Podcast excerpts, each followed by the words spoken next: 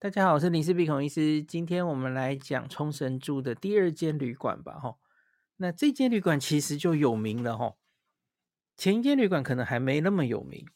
那可是我应该怎么讲呢？应该说这间旅馆是在冲绳很老牌的一间旅馆，中文叫做冲绳阿利比拉日航度假酒店。哈，然后所以它是日航旗下的。哈，Hotel Nikko 阿利比拉。这样子哦，然后后面其实还有一个小名字啦，吼，就是它是在独古村，吼，Yomitan Resort 冲绳这样子，它的地址在独古村。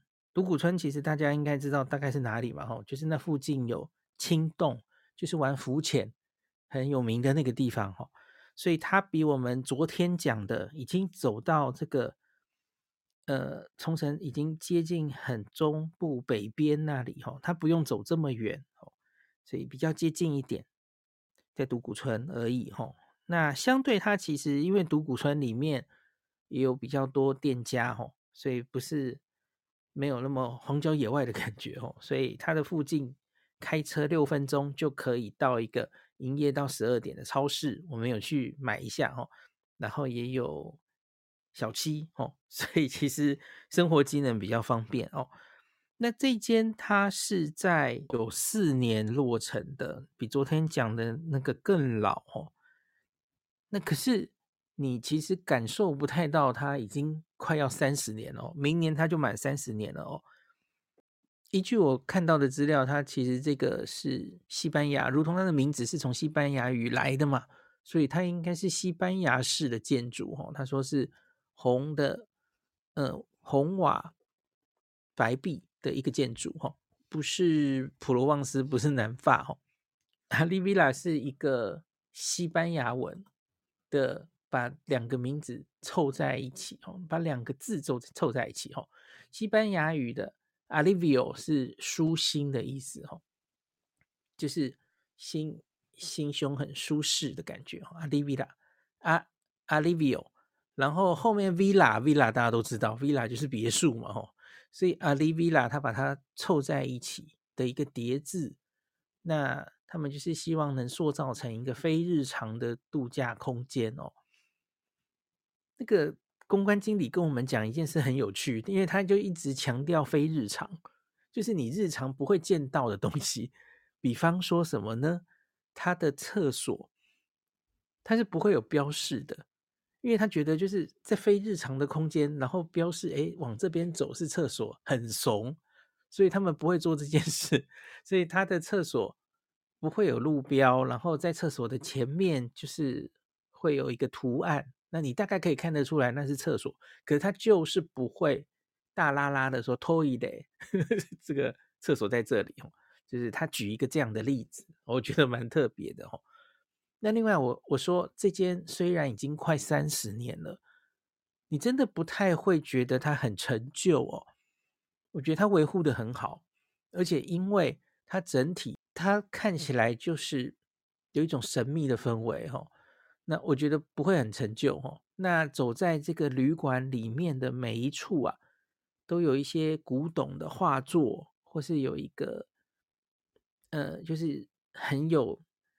好像古董的椅子摆在那边，然后每一个地方几乎都可以照相的感觉哦，所以很多人来这里结婚哦，然后就直接在这个旅馆里面拍婚纱哦。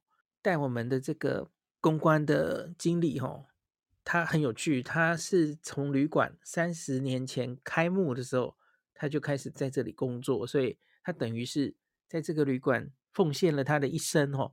他说他什么职位几乎都做过，从小弟，然后维修维修这个房间的工匠，然后他现在是做 marketing 的头嘛，吼，他他什么前台站前台，所以他几乎什么职位都做过，所以他很熟悉这个旅馆的一切哦。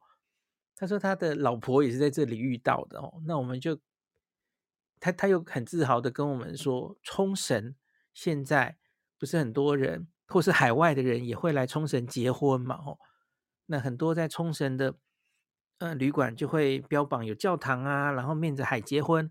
他说是从他们的这间旅馆所始创的哦，开始带起这个风气的哦。这个旅馆左右各有一间教堂，有一个就是开馆之初就一一开始就盖的哦，比较小的一个教堂哦，也快三十年了。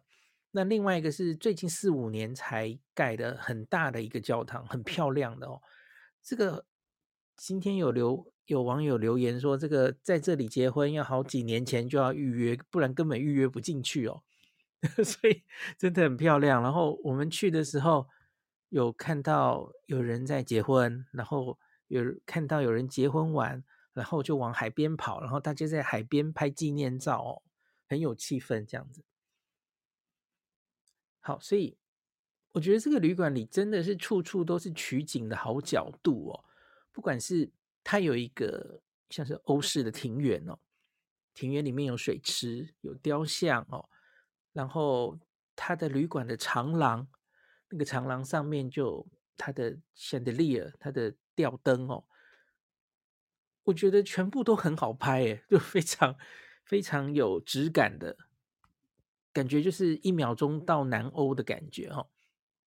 然后它当然也有一个室外的游泳池，然后它最棒的跟昨天的那个旅馆不一样的是哦，它离沙滩非常近，它往外走。一小步，马上就到沙滩。他跟在沙滩旁边，大家应该有看到我 PO 的照片嘛？哦，那我看到有一些部落客写的心得，哈，写说那是旅馆的私人沙滩，呃，写错了。我有特别去确定这件事哦，很令人惊喜。呃，我不知道应该算不算惊喜。假如你没有钱来住这间旅馆，因为这间旅馆其实不能算太便宜了哦。可是就算你没有钱，哈。你一样可以来这间旅馆外面的这个沙滩，它叫做尼赖 Beach，哦，尼赖海滩。那我看到这个，大家知道来来琉球这个网站嘛，吼，很有名的这个网站。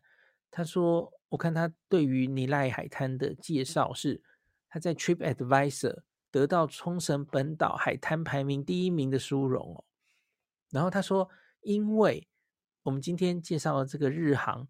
阿里 Villa 就在他隔壁嘛，常常会被误以为这是饭店专用的海滩，其实不然哦，不是住客其实也都可以来，所以我觉得也许因为有这个误会哦，所以人相对好像没有这么多，呵呵，这个蛮有趣的哦。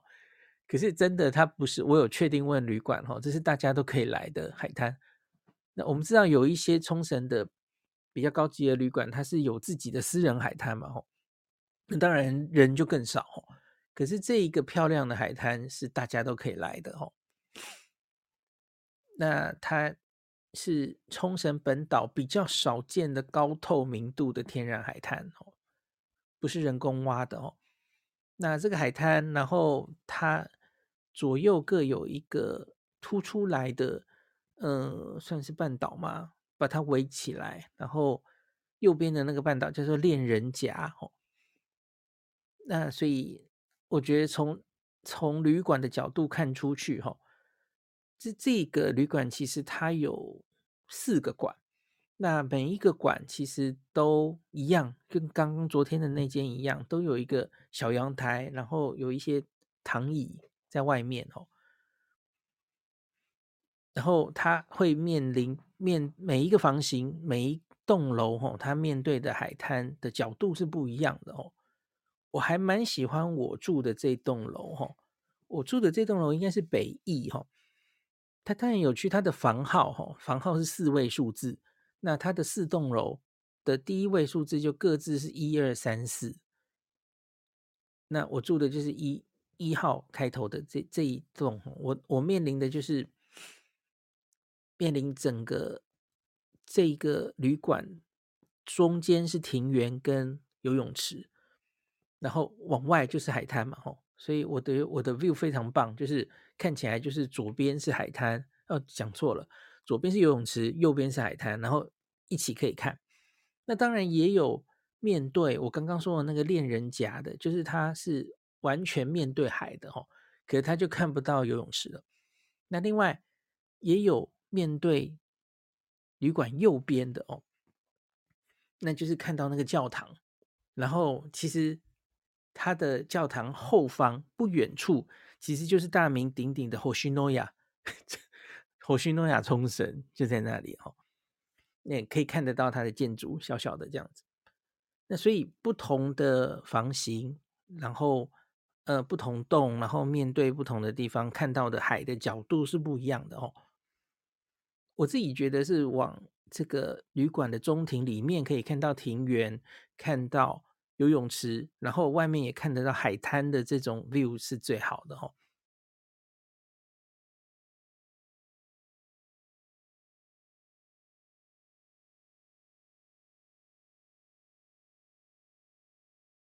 这间是接近三十年前盖的吼，可是它最小也有四十三平米。昨天的那间是四十四嘛吼，这间是四十三。那在三十年前那个时候哈，其实最小四十三平米这种大小，在冲绳也算是少见的哦。那所以这个是当时建起来，我觉得它应该也是很划时代的一个很重要的一一个建筑哦。那它它也是三百多间房间哦，三百九十七间房间。那因为它多半冲绳大家就是都是家庭来的嘛吼，所以它总共最多客满的时候，它可以住一千一百五十八个人。那在夏天的旺季的时候，几乎 都是住满的哦，就是每天一千人一千人这样来哦。所以真的在旺季的时候，它的旅馆的餐厅。哦，会非常的拥挤的，那所以它也一样，它有非常多间餐厅可以让你选择哦。我们等一下再讲早餐，它的早餐也很让我印象深刻哦。内装的话，它其实因为有太多栋了哦，所以我参参观了几个房间哦，可是有点眼花缭乱。它它不同栋，然后不同楼层，其实它的装潢都可能有一些变化哦，不同的色调。然后不同的有一些比较古色古香，有一些比较现代，全部都有哦。所以它真的房型蛮多的，大家可以去看它它的官网都都有介绍哦。那我自己是觉得，大家假如想选住在这间旅馆，想住在哪一间或是哪个房型的话，我会建议你还是用那个它的窗景，因为我觉得住在这间旅馆窗景非常重要哦。你可能会花很多时间在看窗外哦，所以要选一个你喜欢的窗景，可能比房间内部重要。它的内部的装饰其实就不如昨天讲的，昨天的 Oriental 是刚刚才翻新的哦，像是它有一些房型的电视就是还是蛮小的，然后最近都没有翻新，呃，有一阵子了哈，有一点历史的感觉这样子哈。对，内装可能不能太期待，那可是这一间旅馆哦，我现在讲一个东西是外国人不是很多。那经理是跟我们讲说，外国住客哦，全部外国人站起来只有五 percent 呢，这是非常非常低的哦，九十五 percent 都是日本人来住，所以它其实就是一个怎么讲呢？日日资的日航的。一个老牌的旅馆哦，然后非常有名嘛，结婚很有名，所以其实很多人是很憧憬这间旅馆的。那都会说这间旅馆到冲绳哦，总有一天希望你这辈子至少能来住过一次这种感觉的这个旅馆哦。然后我又跟你讲说，这间旅馆就是开冲绳在这里这个教堂结婚风气之先的旅馆哦，所以是。一个非常有代表性的旅馆，所以它的价钱其实也不太便宜，因为它很受欢迎嘛。吼，我们入住的这短短的接近不到二十四小时啊，吼，的确几乎没有看到什么外国脸孔，吼，西方、东方都没有，几乎都是日本人，吼。我不知道真的到旺季的时候会不会有所改变了，哦。那。有几个朋友在我 PO 这间旅馆，然后在粉砖留言嘛，吼，他们也是说，好像印象里在这间旅馆真的没有看到什么台湾朋友，吼，就可能大家会觉得在来冲绳的旅馆选择很多嘛，哦，那这间可能是相对比较贵的嘛，哦，那可是我觉得它真的从它的整个气氛，然后然后外面这么漂亮的海滩。跟这个游泳池。然后我现在要讲它的早餐哦，我觉得真的都蛮值得的。那它也有很多间早餐，那主要的自助早餐其实有一个在一楼，有一个在 B One 哦。那我有看，呃，有网友留言给我说，哈，他自己觉得 B One 的那间早餐其实比较好吃，比菜色比较丰富，哈。那我我其实就一一看就晕头了，因为他其实帮我们订的是一楼的那个早餐哦。那可是已经不好意思换了哦。那他说他留言也说，一楼的早餐好在它外面是可以看到海的，那所以当然就是可以看风景。边看风景边吃哈，我觉得这也好嘛，所以我我其实也没跟他们改了。那我们就吃一楼吧，哈。那可是我吃一楼之后很满意耶，我就觉得哎，对，这个这个是算比较差吗？所以那下面那个是能有多好？哈，我吃那个上面的这一间已经非常满意了，哈。它也一样，种类非常非常多，哈。我觉得它的。种类可能没有前一天的这个 Oriental 多哈，可是我觉得它更精致哈。那有一个比较特别的是，它有现场厨师帮你做哈蛋料理，有五种蛋料理。那我叫了其中三种我们比较有兴趣的，因为跟冲绳有关。一个是 Omelette，然后它是撒西瓜撒的盐。我觉得这个配起来非常好吃哦。那另外一个是大家都知道冲绳苦瓜很有名嘛哦，冲绳苦瓜吃起来不苦。我我原来是不喜欢吃苦瓜的人哦，可是冲绳苦瓜真的就是不苦啊。然后它就有里面是包冲绳苦瓜的这种 omelette，哦，我们也叫了。那另外一个就是班尼迪克蛋，跟昨天那间一样哦。所以它蛋料理我记得大概有五种选择吧哦。那另外我还看到一个很特别的是，它的面包也都是很精致的哦。那它有一个非常大的 Panasonic 的烤面包的一个大机器，这个我第一次看到哦。它声称就是已经预热到一定程度，然后说十五秒就可以烤好。我我就想说，诶，十五秒可以烤成多好呢？然后我们烤了之后，真的觉得它烤 得很不错诶。那。可是它体积实在太大了，我觉得有点像就是业务用的，但不太可能在家里准备一个这样的烤面包机了哈。那我不知道以后会不会常常看到这个烤面包机哈。那真的十五秒就烤得很不错。那我觉得在这种大型的呃人那么多的百废餐厅，其实蛮需要这台机器的哈，因为这个常常我们却等人家烤面包烤了好久，对不对？那个流动率很慢哦。有这这一台机器，我觉得很棒。那当然，它还有一些什么法式吐司啊，然后有一些呃其他的东西，然后果汁饮料的选择也都蛮多的哦，还蛮满意的。然后特别是你吃这个早餐，外面看着海哦，所以是非常惬意的。好，早餐是这样。那我们回来讲晚餐，我前一天晚上也是在这里吃晚餐哦。一样有很多间料理可以选。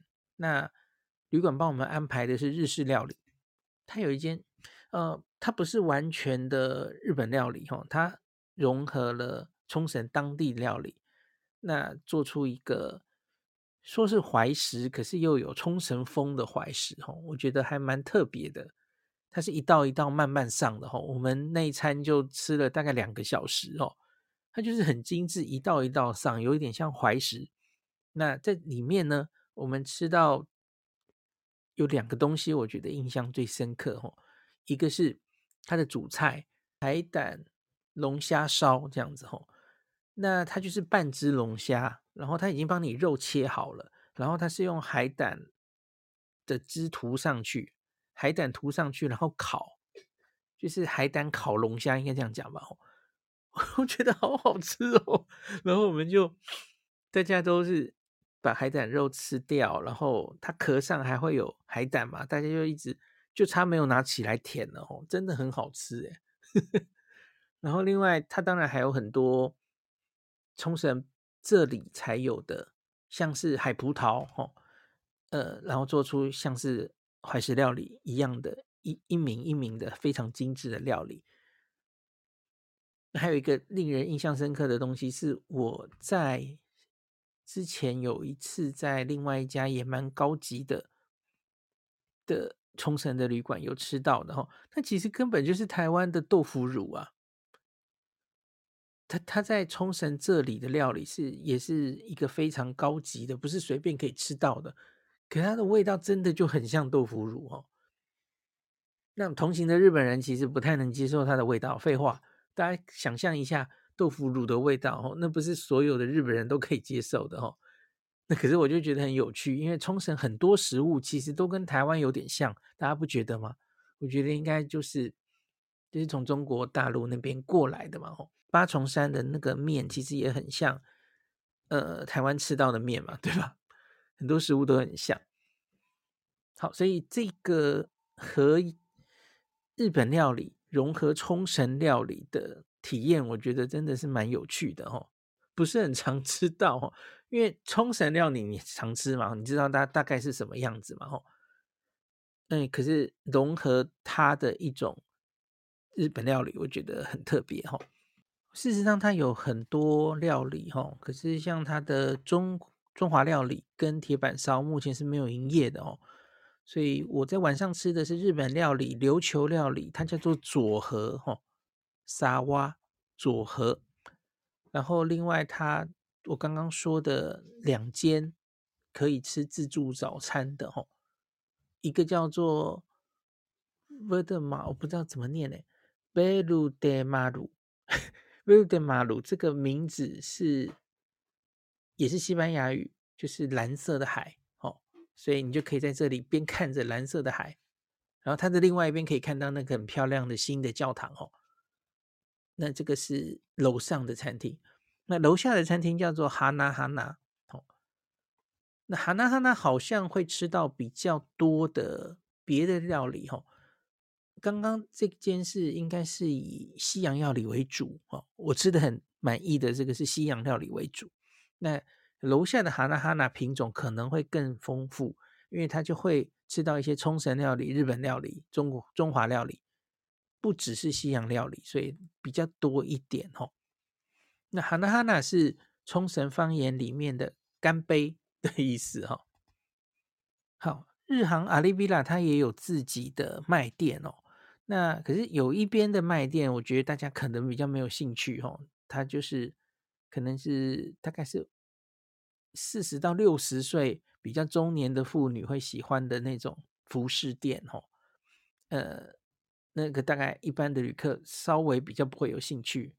那另外一边就是有卖土产的卖店，哦，那这里的土产选择可能就没有昨天的 Oriental 的那么丰富了，吼，选择比较少一点。可是当然也有一定的量，那。比较特别的是，他们旅馆自己的一些 original 的东西哈。最特别的是哈，我看很多人的游记也都有注意到这件事情哦。走进这间旅馆，其实你就会闻到一个香味，那个那个香味是叫做栀子花吧？哈，栀子花应该是栀子花，我我应该没有听错哈。栀子花的香气还还蛮高雅，然后蛮蛮好闻的。那这个东西很受欢迎，受到欢迎到什么程度呢？这个旅馆就把它商品化了，它把它做成 aroma，所以你可以在卖店里面买到这个 香气，你把它带回家去闻，这样子哦。它把它商品化了。那当然，它的房间里面的，不管是它的毛巾、它的呃睡衣等等的毛，就全部也都有卖了哈。然后呃。昨天那间我好像忘记讲了哈，就是很有名的 Blue Seal 冰淇淋，其实你在这些卖店里也都可以买得到，也可以买到那种好几种口味的，然后它可以帮你送到家去。那可是我们 就国外大概就是买了几个口味，然后自己在房间就吃掉，比较干脆吧吼。嗯，零食或是土产的选择就没有，昨天，那间这么多哦，可是也还不错了哈。那他他开的时间就没有昨天那间久了哈，我记得他好像到九点就关了哈。那所以住在这间九点之后没什么事做，当然你可以跟我一样拍一下夜景哈，因为入夜之后那个游泳池亮灯，然后在海滩海滩上也还遗留一些灯，看起来真的蛮漂亮的哦。这个照夜景可以照一阵子，那。晚上还可以做什么呢？那你可以如同我们一样哦，因为我就看到附近有一个超市哦，离这个旅馆其实很近啊，六分钟的车程很近，然后离 Seven 也很近。大家知道 Seven 其实是在二零一九年才进军冲绳的哦，二零一九年之前冲绳是没有 Seven 的耶。那可是经过这几年哦，哦 Seven 已经到处都是了。那我看一些。冲绳的 Seven 的一些介绍，哈，都说他们好像会有一些冲绳限定的东西。那我这次就去逛嘛，哦，那可是我发现一件事情是，呃，好像没没见到什么冲绳限定的。我觉得那个好像是他们刚刚开幕的时候有做出一些东西，然后作为噱头，哈。可是我我去逛的这间，我就没有看到什么是在。冲绳的小七才买得到的东西，好像就没有了哦。那热食啊，它的轻食像是肉蛋饭团，然后 taco rice 这些东西可能有吧。可是因为我去逛的时候已经十点了哈，所以这种熟食早就已经卖的差不多了，所以我就不知道白天的时候会不会有哦。那。我看很多网络上介绍的那些东西，我也几乎都没有找到，有点可惜。我不知道现在是不是真的就比较没有一些冲绳小七限定的东西，我就看到的东西几乎都跟一般的小七一样哦。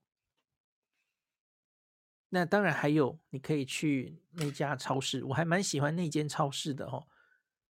说起来缘分 也也很有缘分哦，因为我多年以前。第一次来冲绳，其实就是在独古村附近。当时 Airbnb 刚刚开始兴盛哦，那我们就是有有一个人经营了两间 Airbnb，就在独古村，还有另外一个在国际通，我不知道大家还记不记得哦。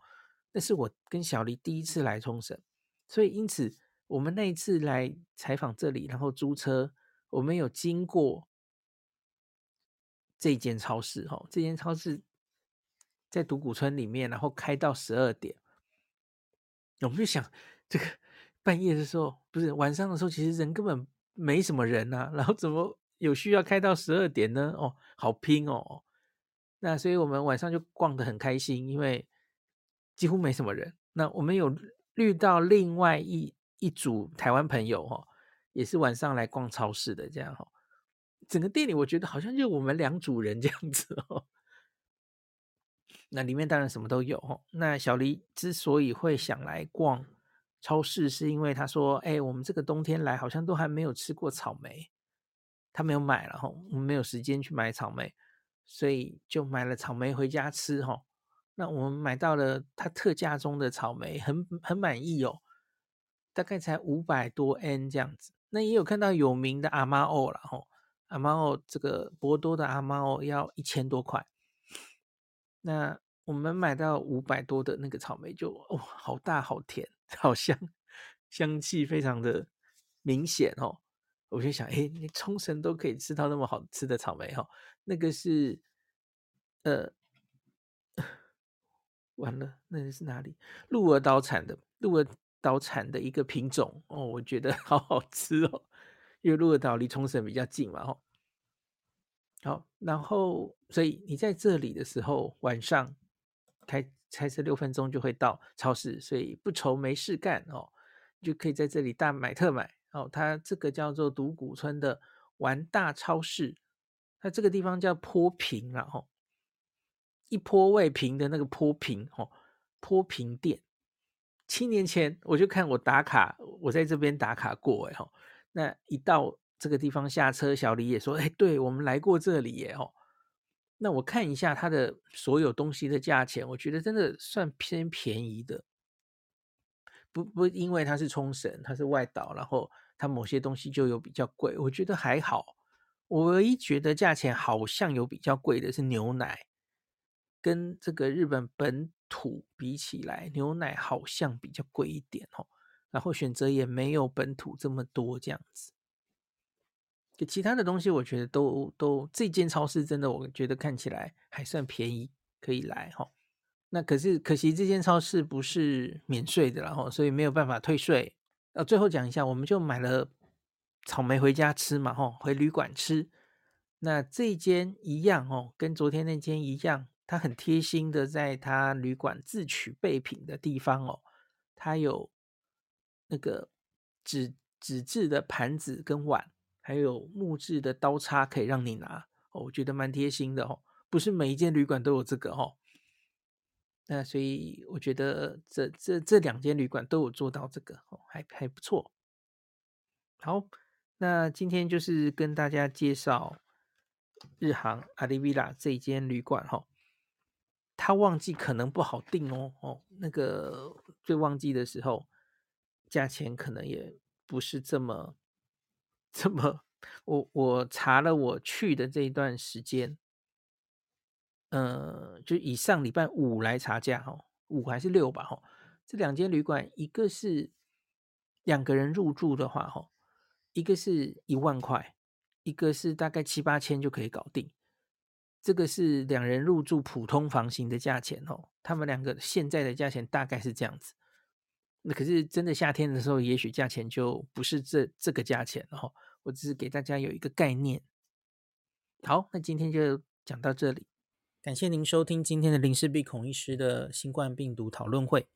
如果你觉得这个节目对你有帮助，喜欢的话，欢迎你推荐给你身边的朋友，或是在 Apple Podcast 上面留下评价，后也可以留言哦。五星好像每天 都可以留哦。希望大家当我的种子教师。推广正确的新冠卫教，以科学防疫，不要只以恐惧防疫。